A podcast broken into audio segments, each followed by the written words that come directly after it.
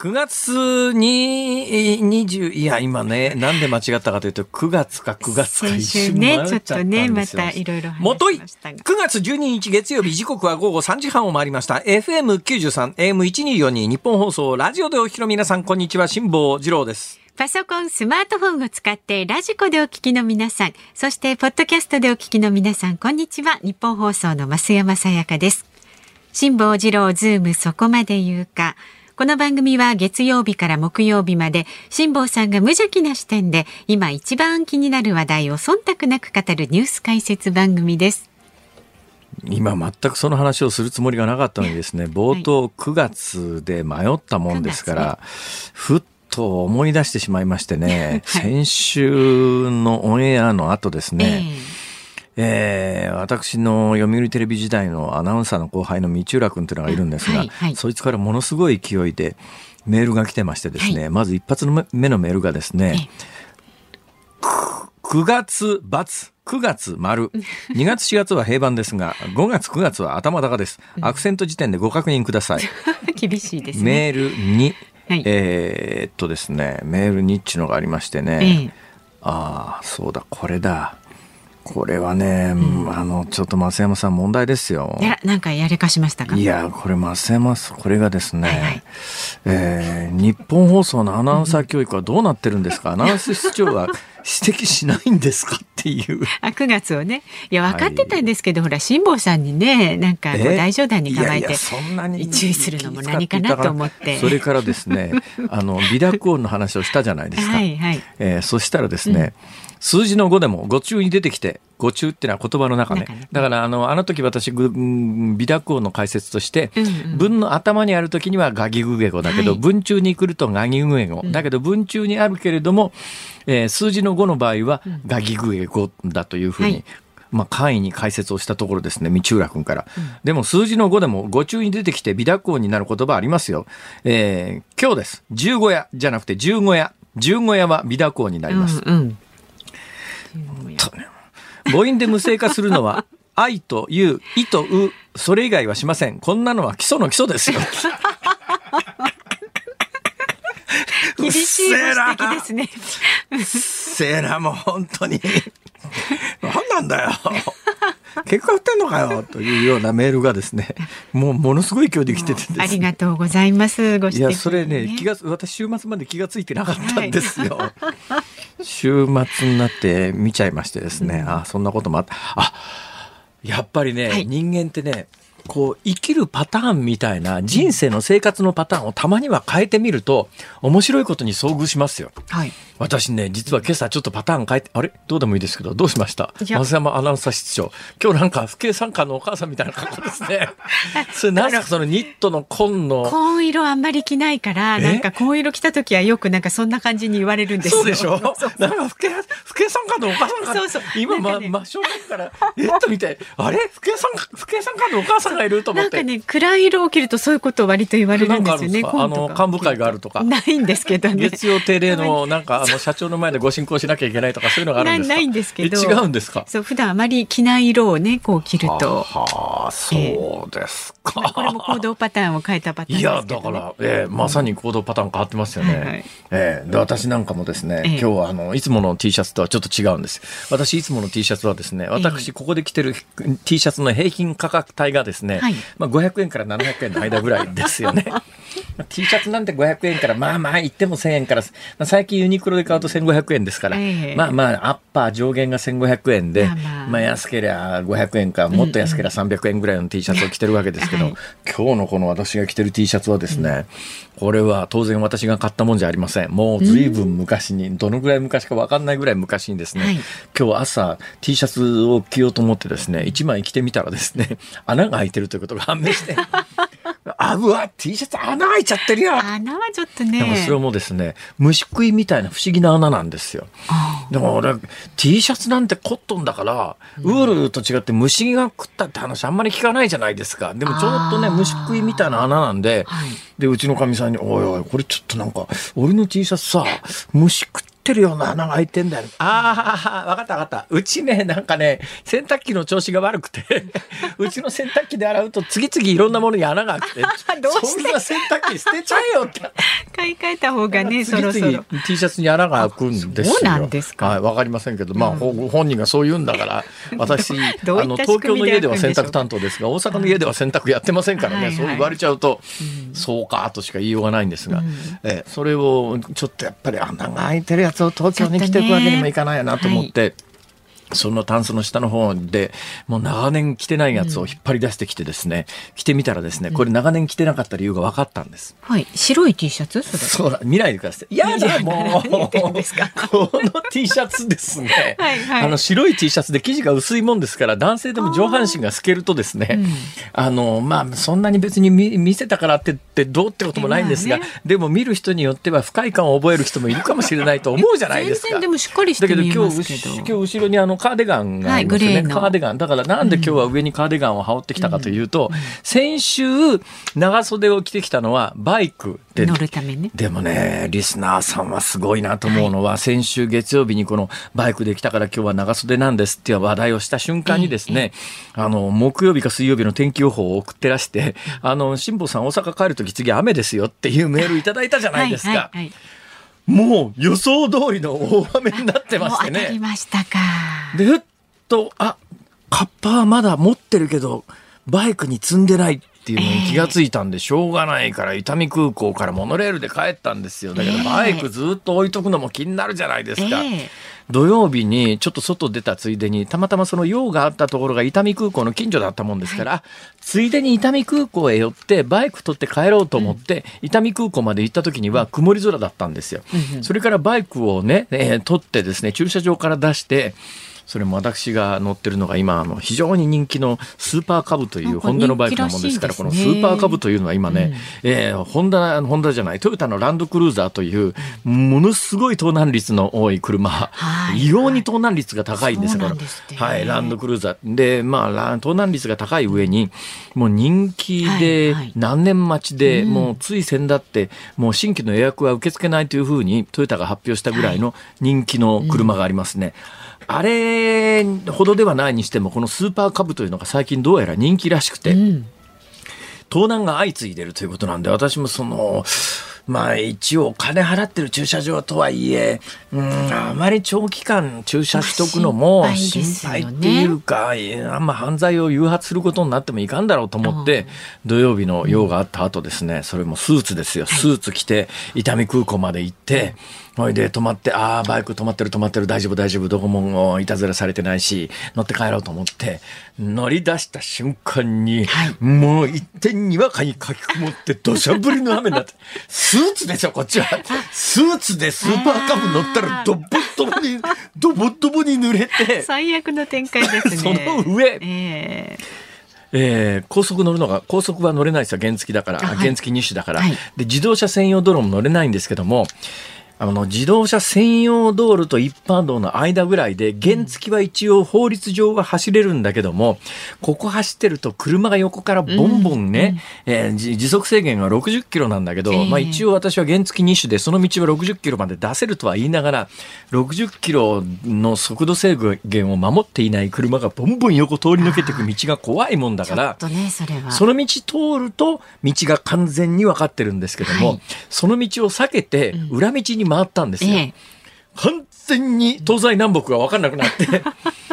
晴れてると太陽の位置で、私の修正で、もう長年あの、太陽の位置とか星の位置で、え東西南北分かるんですけども、まあ、天気が土砂降りの上に日没なもんですから、全く方向感覚を失って、ええまあ普通だったら原付でも1時間で帰れるところが2時間半。倍かか2時っちゃった。間半、ドボッドボの雨で、スーツですよ。もう、うん家帰って呆然として。たどり着いたら。難でも偉いですよ、うちの長男が。うちの長男バイク乗りなんですけどね。どうもうちの長男がですね、これはとんでもない雨の中帰ってくると。これはね、どうもうちのかみさんにですね、父ちゃんこれ雨の中帰ってくるんやったら風呂沸かしといた方がええんちゃうかって言うてですね。優しい。なんて昨日聞いたお子さん。いや、でもね、うん寒くなかったし、私別に風呂入りたくなかったんだけどなんか家帰り着くならいきなり風呂入れられて、ええど、ど、どどうして僕、どうして僕 こんな夏の暑い時に風呂入んなきゃいけないわけ？と思ったんだけど、うんまあまあそんなことがありまして。で今日は、はいね、今日はあーバイクで出ようかな、車で出ようかな、と一瞬悩んだんですけれども、あ、違う、今日はなんか余裕が、予定があったぞと思ったのは、思い出したのは、今日午前9時半にですね、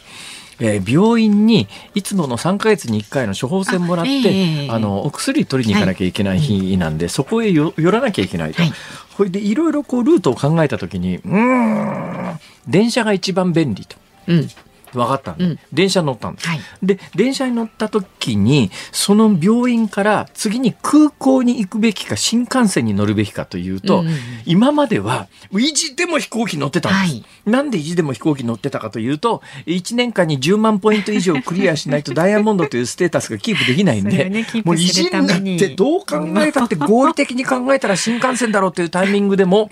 飛行機に乗っていたんですが、はい今年夏に私ハワイに行くに際していつものその飛行機会社の飛行機を使ってるもんですからいつもよりポイント数があぐっと伸びてて安心ですね。昨日調べたら8万ポイント超えてたんで、うん。残り2万ポイントなんですよ。うん。で残り2万ポイントは、うん。この番組を年末までやるということを仮定すると、多分っていうか楽々いけちゃうんで、うん。無理して飛行機乗らなくてもいいよねと思ったんで。めったにないことなんですが、はい。そこから新大阪へ出て新幹線の切符を買って、えー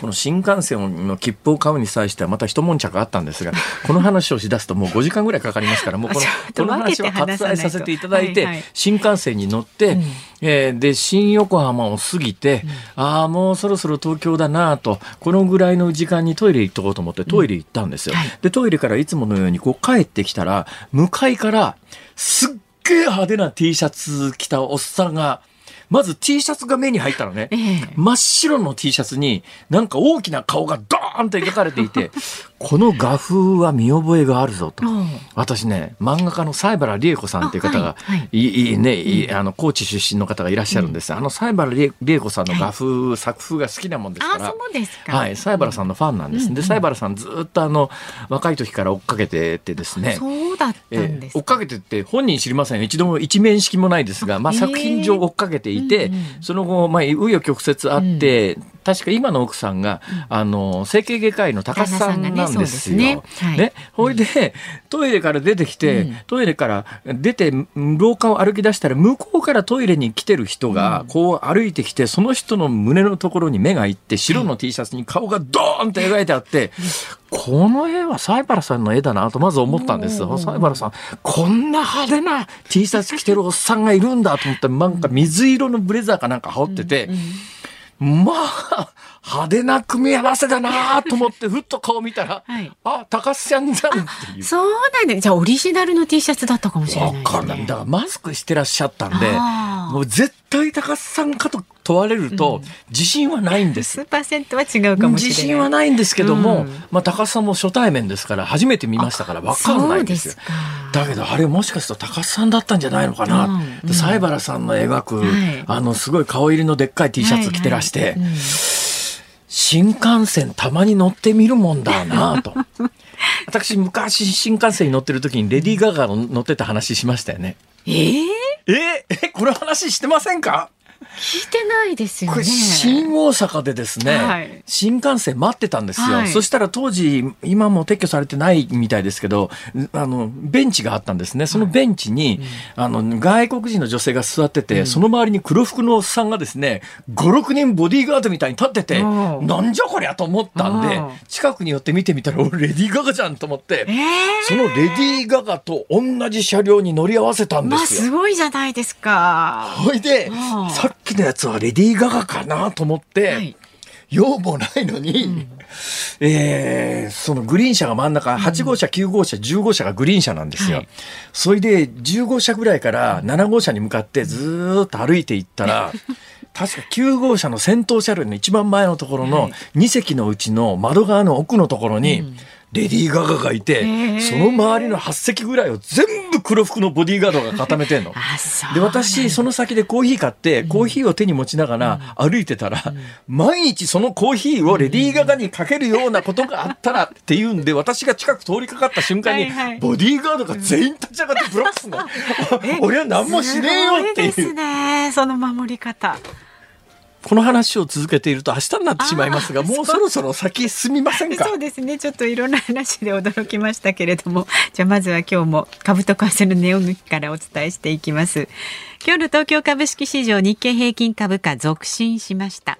先週の金曜日に比べて327円36銭高い2万8542円11銭でした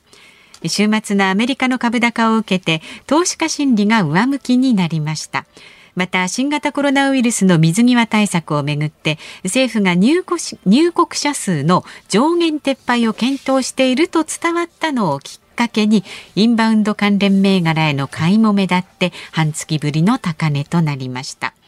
また為替相場は現在1ドル143円40銭付近で取引されています。ズームそこまで言うか。この後は週末から今日にかけてのニュースをチェックするズームフラッシュ。で、辛坊さんが独自の視点でニュースを解説するズームオン。4時台は、今日は津田塾大学教授で哲学者の茅野俊人さんが登場いたします。旧統一教会をめぐる報道から世界で広がるリベラルへの不信感まで哲学目線で話題のニュースを切っていきます。辛坊さんがね、太平洋に出ている間にもお世話になりました。ありがとうございました。えーうん、さっきのオープニングトークでですね、はい、えー、話の出発点からものすごく遠いところに行ってしまったんで出発点は、私が今日着ている T シャツはいつものやつと違うぞっていうところからはい、正解ですが、私が今日着ているこの、うん、T シャツと後ろのカーディガンはアルマーニです。いやいや、私がアルマーニ着てたからって、その驚き方は失礼でしょ、それ。それ、で、両方とも？はい。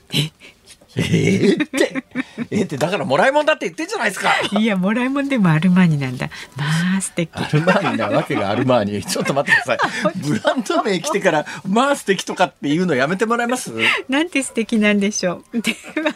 5時台はですね、今日は、えー、昨日投開票された沖縄県知事選挙にズームしていきます。ラジオの前のあなたからのメッセージ、今週もお待ちしております。ニュースに関する疑問、辛坊さんへのツッコミ、何でも結構です。メールは zoom zoom アットマーク一二四二ドットコム。ツイッターはハッシュタグ漢字で辛坊治郎、カタカナでズーム、ハッシュタグ辛坊治郎ズームでつぶやいてください。今日のズームをミュージックリクエストお題はどういたしましょうか？うん新幹線に乗ったら目の前に高須さんがいた時のに聞きたい曲新幹線に乗ったら目の前に高須さん高須さんというのはあの高須クリニックの高須。さんですね、はい、がいた時に聞きたい曲理由も添えてそんな曲があるかって話ですね。一二四二ドットコムまでお寄せください。さあこの後は週末のニュースを振り返るズームフラッシュです。ニッポン放送ズームそこまで言うかこのコーナーでは辛坊さんが独自の視点でニュースを解説します。まずは週末から今日にかけてのニュースを紹介するズームフラッシュです。厚生労働省が医療機関での出産にかかる標準的な費用を都道府県別に調べたところおよそ6割にあたる28の都府県で出産育児一時金を上回っていることが10日分かりました一時金で足りない分は自己負担となるため政府は来年度から支給額を大幅に引き上げる方針です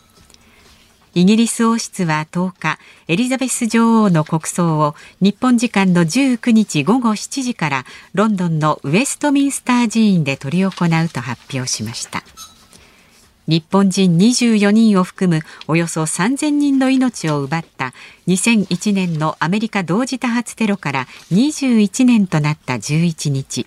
ニューヨークの世界貿易センタービルの跡地などで追悼式典が開かれました。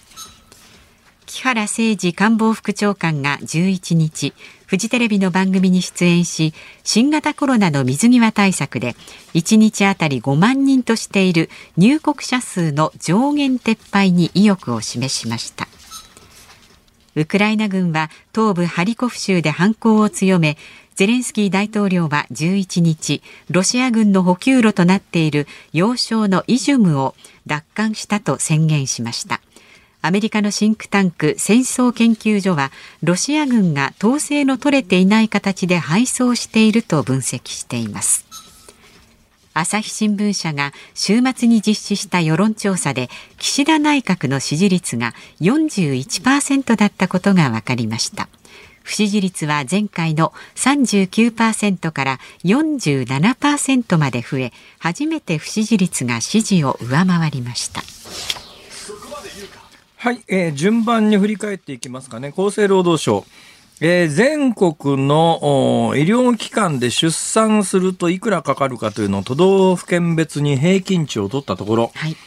えー、最も高い東京が55万3000円、えー、安いのが佐賀県、沖縄県、鳥取県でいずれも35万円ちょっとぐらいですね、うん、えー、となると20万円ぐらい差がある。ところがですね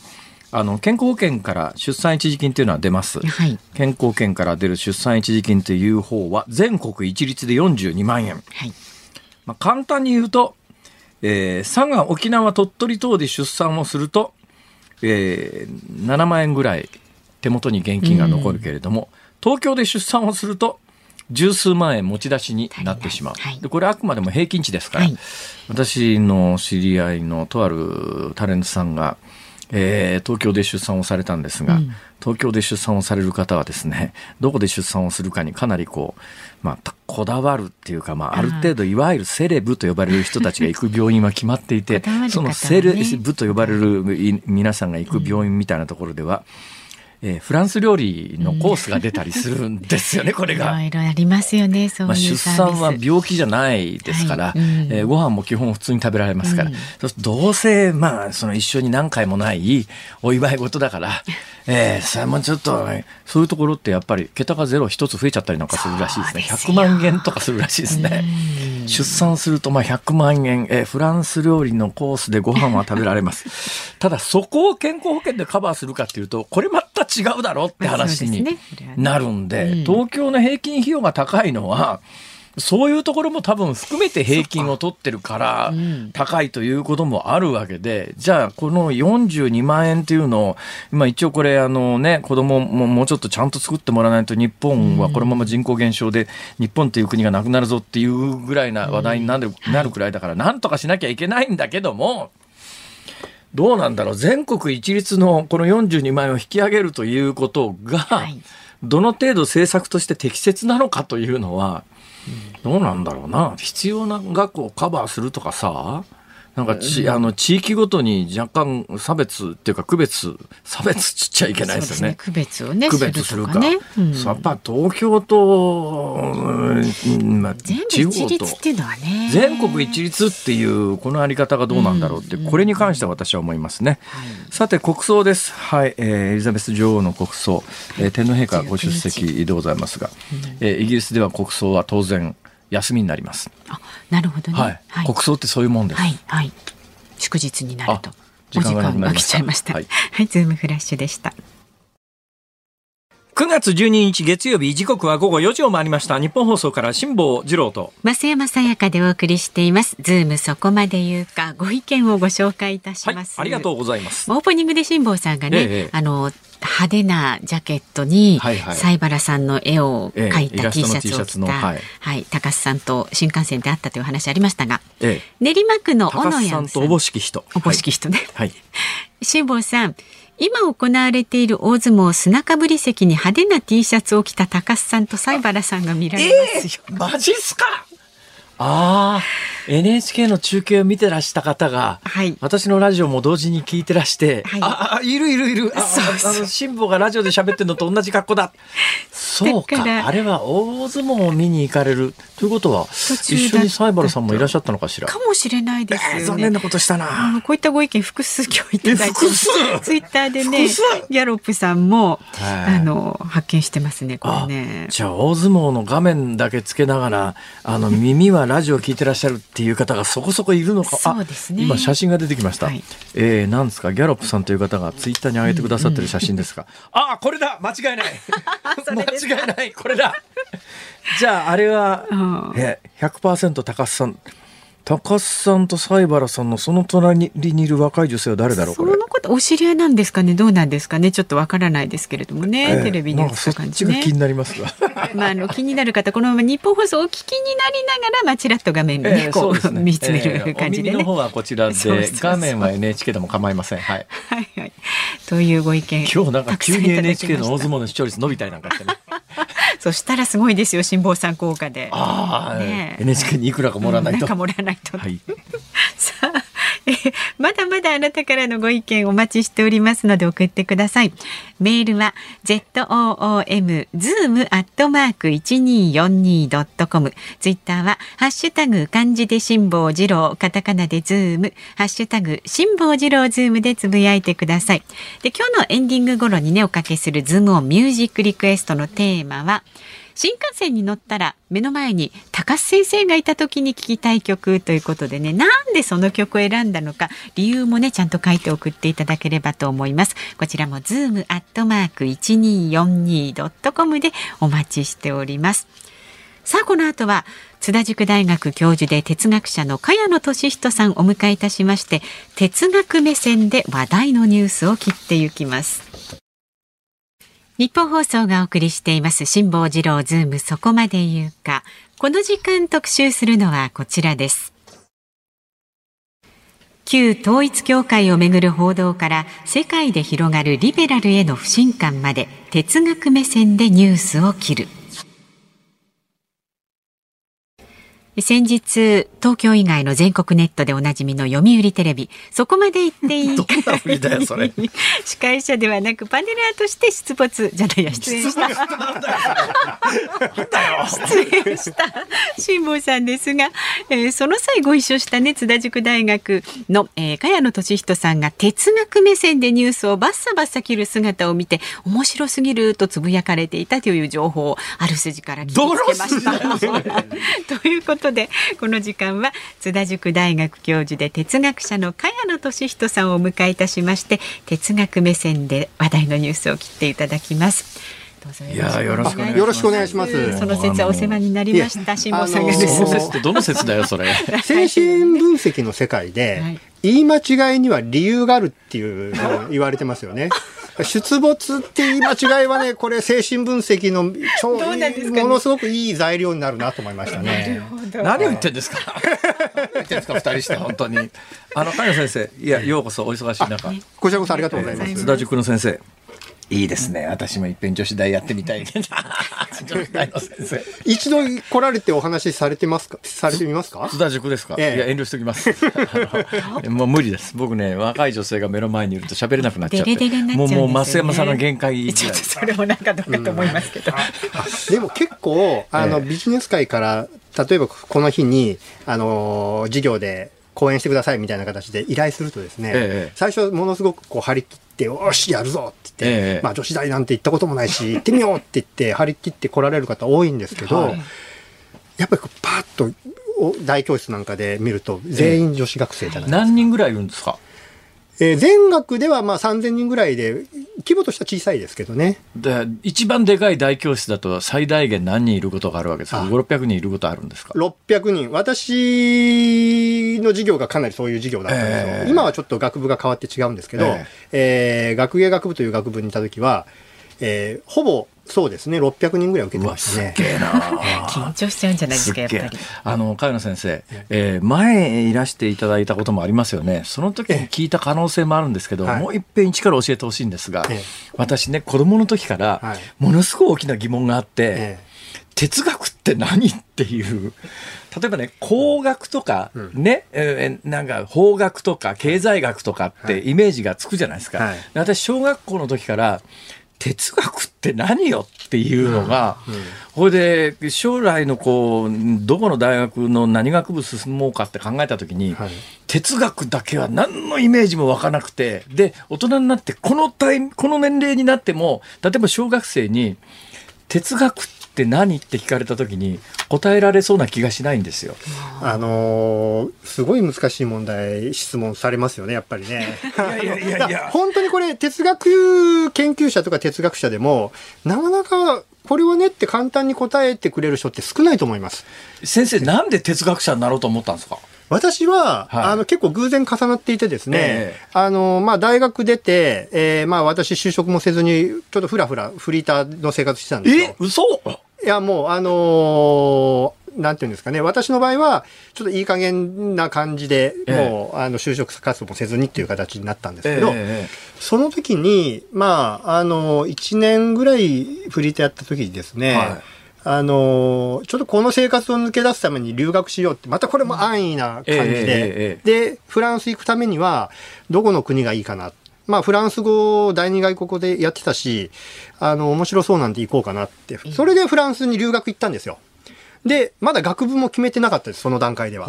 で、語学留学に通いながら大学院進学のための準備をしてたんですけど、えー、本屋に行って、えー、自分の興味がある分野って何だろうと思っていろいろ見てたら、日本で、まあ多少読んでたような本があったのが哲学のコーナーだったんですよ。哲学ってフランス語で何つうんですか、えー、フィロソフィー。はあ。あ、そのままでしたよね。今、そのまますぎて、かなり反応薄かったですね。そうですね。むっちゃ、むっちゃ意外でした。なんかもっと高尚な言葉が出てくるかと思ったんですよね。英語英語もフィロソフィーじゃないですか？あ、そうですか。今声が裏返ってましたよ。なんか、あのー、そっちの方がなんか、哲学よりも言葉としては理解しやすいかもしれないですね。そうですね。あの、フィロ知性とか、うんそういう意味ですよね、もそうですね。語源的にあの、ソフィアっていうのが、あのー、愛ですか。ああ、愛なんですか。うん、あの、上智大学は。知です。反対でした。ごめんなさい。え、知、知識ですか？知識の知識ですね。はいはい。で、フィロっていうのがそれを愛するっていう意味ですから、なるほど、知を愛する営みっていうような意味ですね。あの、ですので、例えば外国で、あの、博士号を取ると、はい、哲学の分野で博士号を取ったわけではないにしても、PhD?PhD PhD って言って、PhD の PH はフィロソフィーの、P、PH ですか。あのそうなんだ。ドクター・オブ・フィロソフィー。あ、知らんかった。なんですよね。はあ、えー、あの、同じ系統の質問ですが、えー、先生から見て、世界で最も有名な哲学者誰ですか？一番有名な哲学者。はい。あの、過去も含めてもちろん、もちろん。一番有名なのは、まあ、プラトン、アリストテレス、デカルト、カント。この辺りだったら結構聞いたことあるんじゃないですか、あるある。ソクラテスは？ソクラテスもいいですね。ソクラテス、あとは、えー、ニーチェ。ああ。この辺りになるとなんとなくこう名前スラトストロは語りき、ええ、ニンニンニーチェかプラトンか。みんな悩んで大きくなったっていう昔 CM がありましたけどね。それ 知りませんか？いや知りませんか？そうですか。じゃあいいです、あの、哲学とは何かっていうことで、私がよく思い出すのが、はい、えー、あの、プラトンの共演っていう本なんですよ。どんな字ですか、共演共演は、あの、宴っていう字を書く。で、これ何かっていうと、ええ、お酒を飲みながら、はい、なんで人は他人に、あの、惹かれるのか、エロスを感じるのかってことをずっと議論してるんですよ。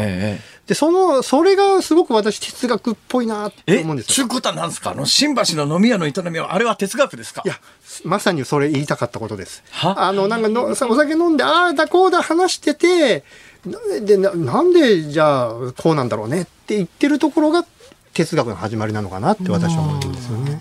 いや、それは、だけど、新橋の飲み屋でやるのは分かりますけど、それ大学で教えられるもんなんですか？まあ、それがだんだん積み重なっていって、こう、学問として制度化されてきたっていう歴史はあるんですけども、ええ、その共演の冒頭の方でやっぱり出てくるんですよ。え、昨日飲みすぎて頭痛いとか、はい、ええ、今日はもうあんまり飲めないねって言いながら、こう、お守りにお酒飲みながら、話し始めるんですよ。はで、じゃあエロスって何なんだって。じゃあなんでこう、子孫を残したいんだ我々はとか、えー、子孫を残すってことは死ぬってことを知ってるからだから、こう、結局、あのー、エロスっていうのは何か自分が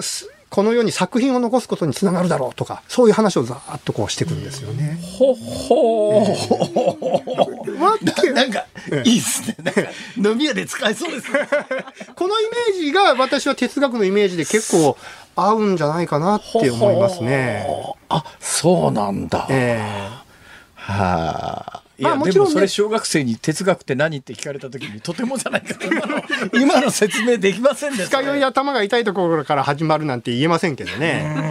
えー、なるほどね。え、で、それで哲学者になっちゃったんですか？まあ、あの、私はそれで哲学で、あの、フランスの哲学が幸いにこう、すごく範囲が広がったんですよ。はい、で、私はあの、政治の問題だとか社会の問題に割と関心があって、ええ、それをこう、自由に論じられるような学問をしたいなと思ったら、え、やっぱりフランスでは哲学が一番ぴったりで、それでもう哲学科の大学、大学院の哲学科に進学したんですね。ええで、そこからもうずっと哲学の、その、いわゆる、えー、制度の中で博士号を取って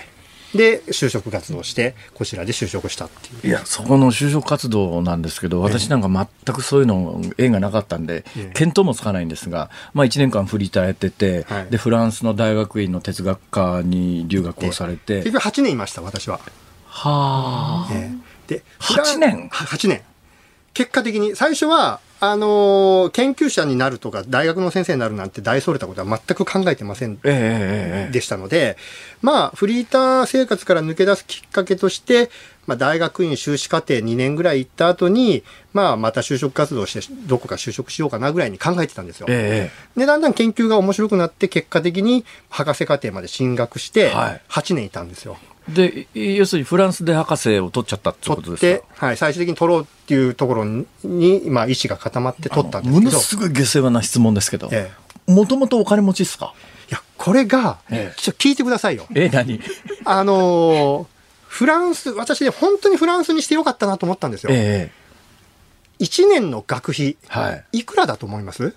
私がいた頃。アメリカなら今年間800万とかしますよね。大学院。はい、はい、いくらちょっと答えてみてください。見当もつかない。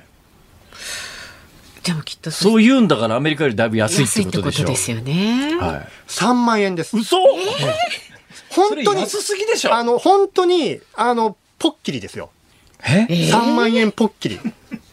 あらま。ええ。ですので、私、最終的に最初の1年以外は、まあ、大学院にいたんですけど、7年間。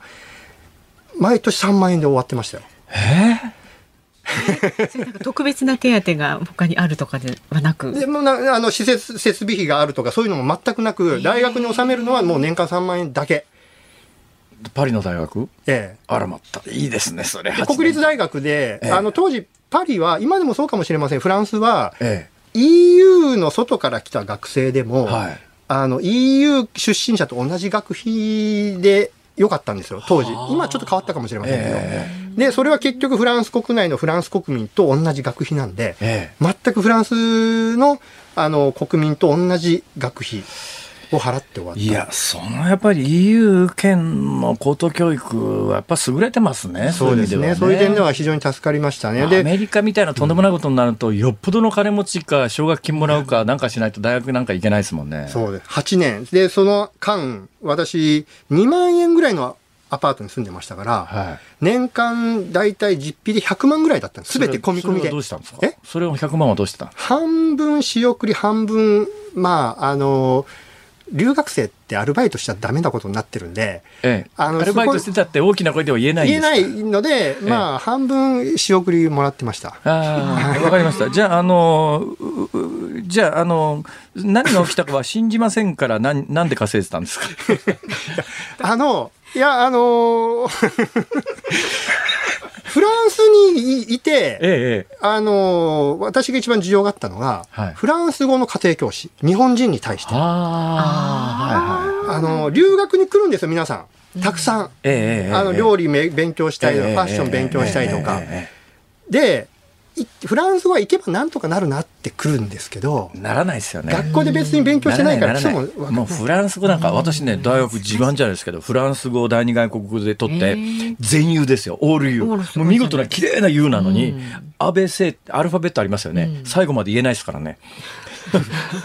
U の方でも。そうなんだ、あれはまあずっと言ってないとなかなか難しい。あと80から数字の呼び方が数え方が変に変わっちゃうとか。あ、フランスの数字なんか、アンドゥトロワイまでが限度ですよ。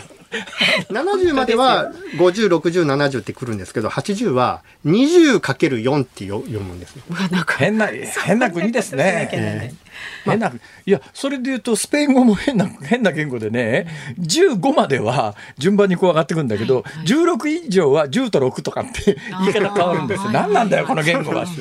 そうなんですよね。おかしいだろ、これ。だいたいラテン、フランスも一応ラテン系の端っこの方ですけど、ラテン系っておかしいですよね。ラテン系は、ただ一ついいのは、発音が多少英語よりしやすい。我々からすると。なるほど。ローマ字に近い読み方で、えええー、かなり、あの、例えば、イタリア人の、あの、うん、友達の前でイタリア語をローマ字読みしたら、発音完璧だよって言われましたね。ただローマ字読みしてるだけだろうって。そうですいや、ええ、せっかく来ていただいて、そんな話で終始してしまうのもなんですから。時事問題。先生、今一番気になる時事問題なんですか？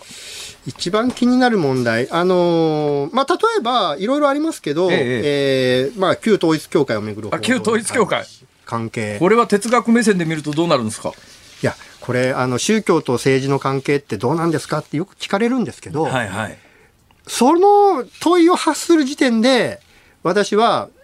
あの、旧統一教会側の論理にはまっちゃってるんじゃないかなと思いますね。ほうほう。あの、旧統一教会、宗教の権利守れとか、宗教と政治の関係を問い直すべきだみたいなことを言ってますけど、ええ、これ、問題の本質は、そこじゃないと思うんですよ。ええ、そうではなくて、宗教の、えー、名を語った、まあ、言ってみれば、あのー、暴略集団と、が政治に入り込んだっていう問題で、あの、あれは宗教と政治の関係一般の話になっちゃうと、途端に本質を見え見えなくしてしまうのかなと思いますよね。なるほど。結局、あの霊感商法でもそうですし、あのまあ、合同結婚式なんかもそうですし、あとはもう高額な献金もそうですけれども、基本的にあれ搾取の、膨大な搾取のシステムが、ええ、まあ日本でうまくいって、ええ、で、日本の富だとか、あるいはこう、えー、合同結婚式で韓国に行って、韓国で全く知らない人と結婚された方も結構いるそうですけれども、うんはいはい、そういう点で言うと、お金や人が韓国に吸い上げられるっていう、そういう仕組みが、あの、宗教の名を使って日本に確立されてしまって、ええ、そ、そこの、そこを、まあ自民党の議員を中心とした国会議員の何人かの人たちが、まああんまりそういった問題性に気づかずに票を集めてくれるからって言って、まあ、あの仲良くなっちゃったっていう、うんはい、そういうなかなかね難しいなと思うのは、まさに先生がおっしゃったそういう構図なんだろうと思いますけども、うん、それが全部日本の刑法上合法的に行われてた場合にどうしたらいいのって話になっちゃいますよねこれ、うんあのー、2つあって、ええ、まず1つはそれでもあの司法が違法だって判断をしてるのはあるわけじゃないですか。2009年の出た判決。ですので、まず司法も違法だと。違法行為だということを認定しているということと、えー、もしたとえ、あの、司法がそういった形で認定しなかったとしてもですね、あの、例えば宗教法人法には、公共のその福祉に明らかに反する場合は解散させられる宗教法人を、そういう規定があるんですよ。えー、で、私は、まあこれまでいろいろ報道されているような行為、あるいはまあ裁判等で明らかになった行為、あの、旧統一教会の行為を見ると、まあ、そこに該当するんじゃないかって思いますけどね。うん、なるほど。ええ私なんかこの問題に関してはね、かなり原理主義で、原理主義かつ宗教心が極めて薄いもんですから、だから、あ一定の宗教を信じてる人には猛烈な反発を食らうだろうなということを覚悟の上で喋るとですね、なんかそこのこここだからフランスなんかは、フランスなんか多分ね、あの、基本ベースがキリスト教の国だから、うん、カリカルトっていうのが分かりやすく存在するんだと思いますけど、それは、あの、正統派のキリスト教っていうのがベースにあって、はい、で、まあ、カルトっていう正統と異端っていうのが線引きしやすいだろうと思うんですけど、日本におけるそういう正統派の宗教が曖昧なまんま、うん、そのカルトっていうものを明確に分類して、カッコの中に入れて、こことこことここはカルトっていうことができるんだろうかっていう、すごい疑問があるんですけど。あの、中身に関して、えー今言われたように議論するとやっぱり難しくなると思うんですよ。えー、何が宗教なのか、何があの正当な宗教で何が、まあ、異端の宗教なのかみたいな話はやっぱ難しいですよね。で、もしたとえ異端だとしてもそこはやっぱり信教の自由っていうのがあるんですけども、私はもっと手段の部分に注目すべきだなと、内容よりも。ええ、要するに、勧誘の仕方、あるいは、こう、例えばこう、何日も何日も、あの、洗脳するために、えー、周りの人と連絡を立たせて、えー、孤立させて、まあ、一説によるとですけど、うん、あの、あんまり寝させない、食べさせない中で、こう、いろんな競技をこう叩き込んでいくみたいなことが行われたなんて、はいはい、まあ、オウムなんかもやってましたよね、うん、えー、報道されている。えー、あとは、あの、人ってやっぱり弱いわけですよ。はい、あの、死後の世界信じるとか、自分の大事な人が亡くなったら、あの世でどうしてるのかな心配になったりはするんですよ。えー、そういったものに過度につけ込んで、えー、こう、例えば、あの、許容以上の、あの、財産を献金させるとか、あの、信じたいと思ってるわけじゃないけれども、無理やりこう、日常生活の中に入ってきて、無理やり勧誘するとか、そういう手段の部分に着目するべきだと思うんですよね。内容に入った途端、宗教があの政治が宗教に介入したんだみたいな話になってきてしまいますので、あのー、まあ私はそれこそ、シーモーさんが原理主義的に解決、考えてもいいんじゃないかっていうふうに言われたように。私もっと原理主義でここから先はもう完全に宗教を信じてる人たちを敵に回すのであのもうごめんなさいねの話なんですけどだからもうもう本当に無宗教の人たちだけの会話だと思ってください。うん、あのね私あのこの統一教会に関して宗教法人の、ね、名前の変更っていうのに政治家が関わってたんじゃないのかとか、うんうん、それから監督官庁であるところの文化庁の役人が十何回かなんか本当は拒否したのを、最後の最後もう受け入れざるを得なくて宗教法人の名前の変更を認めたみたいな話があるじゃないですか。はい、私そもそも論で宗教に関して何も別に宗教法人を一つ一つ国が認定したり認めたりするようなことをしなくても、そんなん自由でいいんじゃない？とそのかわし、そのかわしここから先が大問題の発言なんですけどそのかわし税金払ったらいい。他の法人と同じように。みんなと同じように稼いでるんだったら、今宗教法人は宗教活動に関しては課税されませんよね。だから同じように収入を得てるんだったら、まあ自由に設立して自由に名前も変更も、もう活動も違法でない限りみんな自由にやっていただくけれども、法人として収入がある場合は普通に税金払ってくれりゃいいんじゃないの？それも何も国が一応名前の変更に関してまで国が関与して管理監督する必要があるのかと思ったりするんですよ。うんうん、あの私が今の話に付け加えるとすれば、うん、その上でも適正な宗教活動のルールは定める必要あると思うんですよ。やっぱり、あのむちゃくちゃ、こう、弱い心につけ込んで高い壺を売っちゃうとか、あのちょっとこれはやり方としてはどうなのっていうようなやり方で洗脳するとか、うん、えー、もう家族が破綻するまで献金させるとか、そういったあの、やり方に関してはやっぱりルールをはめるべきで、これは他の企業、あの、宗教法人以外の法人が、あらゆるルールのもとで成り立ってるのと同じで、ルールは定める必要がある。で、今回、統一教会はそこに違反したんじゃないですか？っていうことをもっと厳しく問う必要があって、ええ、あのー最終的には私はあの宗教法人法に基づいた法人解散っていうのはあり得る話だと思いますけどね。あのフランスみたいな国だと、まあ、例えば憲法の枠組みが日本と違うじゃないですか、えー、フランスなんかあの公共の場でベールかぶってるだけで、はい、あのそれは違法だっていう法律が作れるけれども日本の多分憲法上は無理だと思うんですよね、多分ね、えー、そうするとフランスみたいな憲法の枠組みの中でできることと日本における憲法の中でできることを考えたときに圧倒的に日本は、まあ、いや法律で縛る範囲っていうのがうん、緩いところまでしか縛れないわけで、だったらもう、違法行為は違法行為で認定して、それ以外のところは、だここからはだから、これを言うと、だからもうありとあらゆる宗教宗教的にいますから、大きな声では言わないで、小さな声でしか言えない 言えないんだけど、普通にあの自由にしたら、その貸し税金払ったらって思うんですけどね。うんあの、今の宗教法人の範囲ですら適切な対応を文化庁本当にしてるのかっていうことは、えーえー、あの、その憲法が、今の憲法でもできることもうちょっとあるんじゃないかなっっていうふうには私は思いますね。ちょっと先生またゆっくりい。ろいろ今日ネタ一つしかいかなかったんで、ね、もっともっとニュースいろいろありますから。はいお伺いしたかったですまたまたぜひお越しください。ぜひよろしくお願いします。と思いますけど授業週何回あるんですか？えー、まあ時期にもよりますけど6か7回、えー、忙しいですよ。セミナーも含めてゼミなんかも含めてですけど。無理俺絶対。お時間作ってまたお願いいたします。津田塾大学教授で哲学者の萱野稔人さんにありがとうございました。ありがとうございました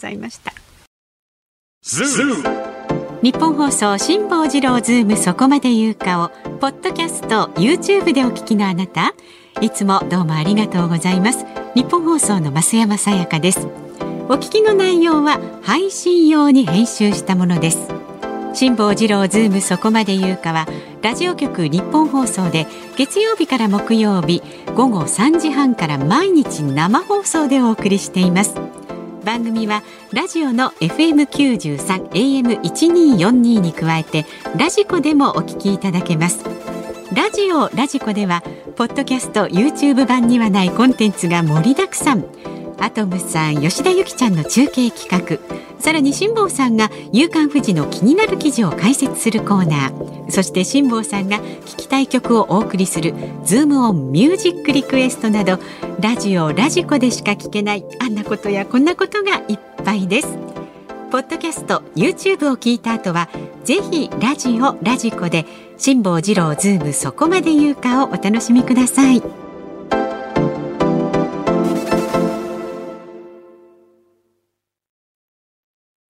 9月12日月曜日時刻は午後5時を回りました。こんにちは辛坊治郎です。こんにちはニッポン放送の増山さやかです。ズームそこまで言うか。5時を過ぎましたのでズームをミュージックリクエストに寄せられたメールご紹介してありがとうございます。今日のお題は新幹線に乗ったら目の前に高須先生がいた時に聞きたい曲ですね。高須。はい、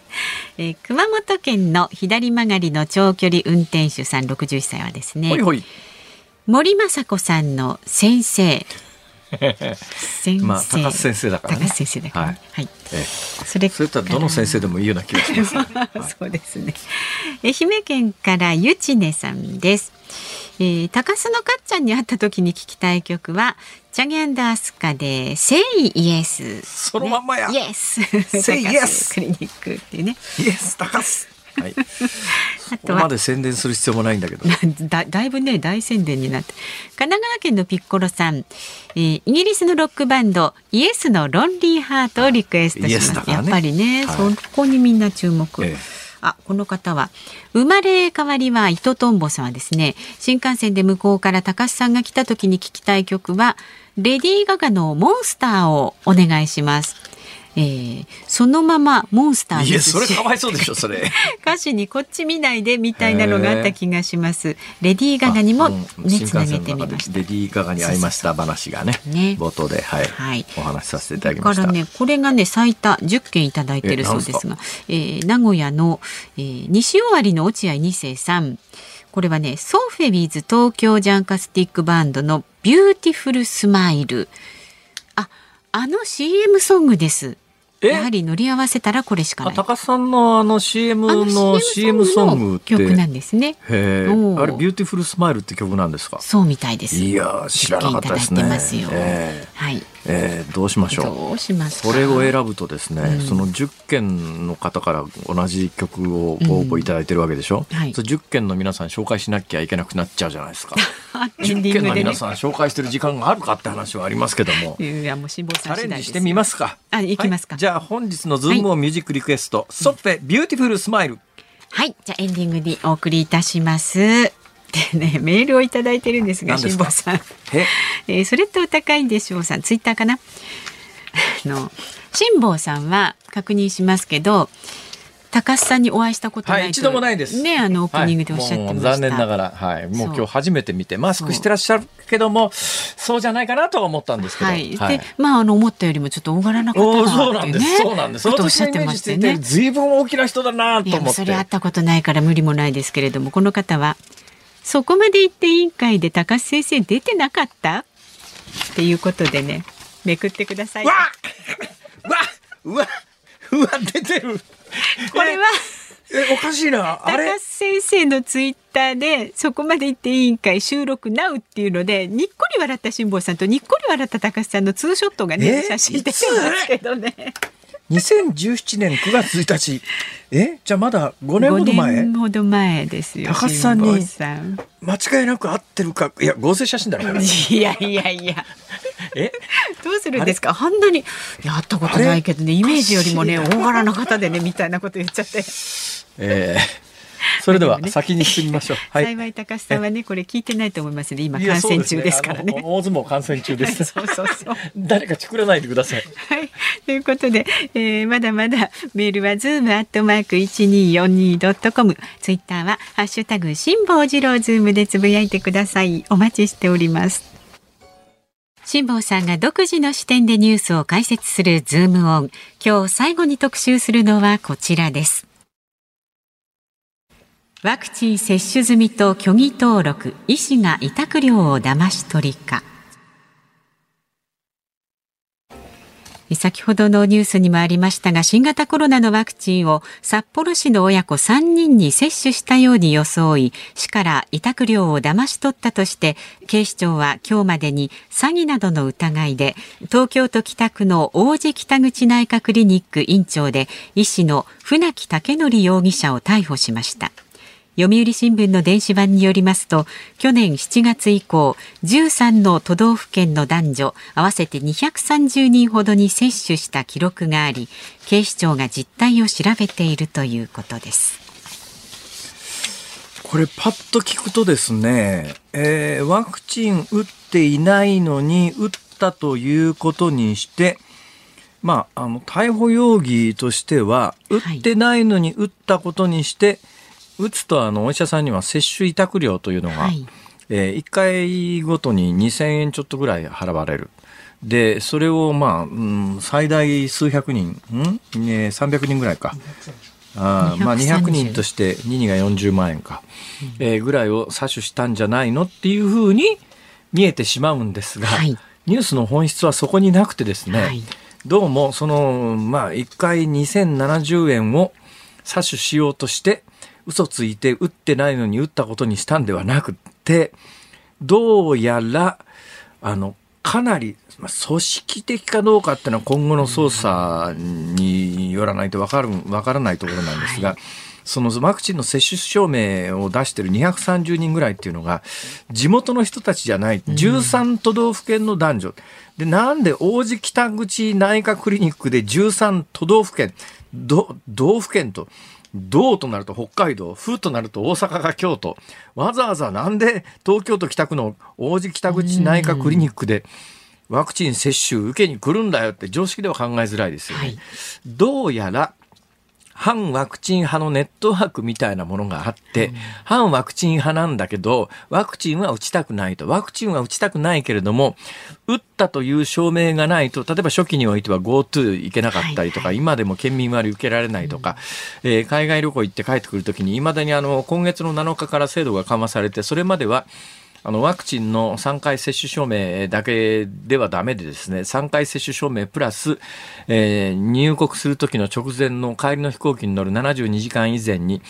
えー、以前から72時間前から出国、まあ、海外から日本に帰ってくる帰国便に乗る間に、あの PCR 検査を受けて陰性証明がないと飛行機にすら乗せてもらえないと、はい、でそれそれ乗せてもらえたとしてもワクチン3回以上打ってるあの打った証明がないと、日本国内での入国がものすごく面倒くさいことになると。で今でもあの9月7日以降、えー、ほぼほぼ緩和されたというふうに報道されてますけれども実はこのワクチンの接種証明というのはまだ残ってまして、はい、これがないとそう簡単には入国させてもらえないとかいうことがある、うん、まあワクチン反対派でワクチンは打ちたくないんだけれどもワクチンの接種証明がないと社会生活上非常に困るのでワクチンは打ちたくない打ってないんだけれども接種証明だけ欲しいって言った時にまああの成功法では方法はないわけです、当たり前ですよ。打ってないんだから接種証明なんか出るわけないんですが、はい、どうやらこのお医者さんはそういう人たちとかなり組織的にコンタクトがあって、打っていない人にワクチンの接種証明を出していたんじゃないのっていう組織的に出していたんじゃないの。だから今回の逮捕容疑はあの、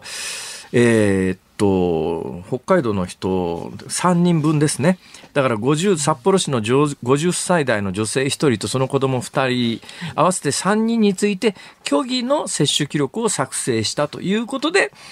えー、と捕まったんですけど、逮捕されたんですが、どうやらさっき言ったように13都道府県、どうも、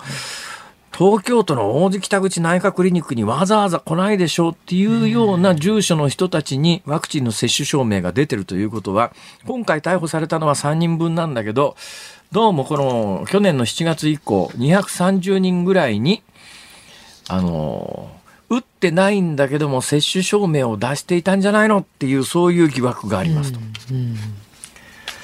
これ。でそのお医者さんはあの過去何を言ってるかというとこれまああの読売の報道によるのかな。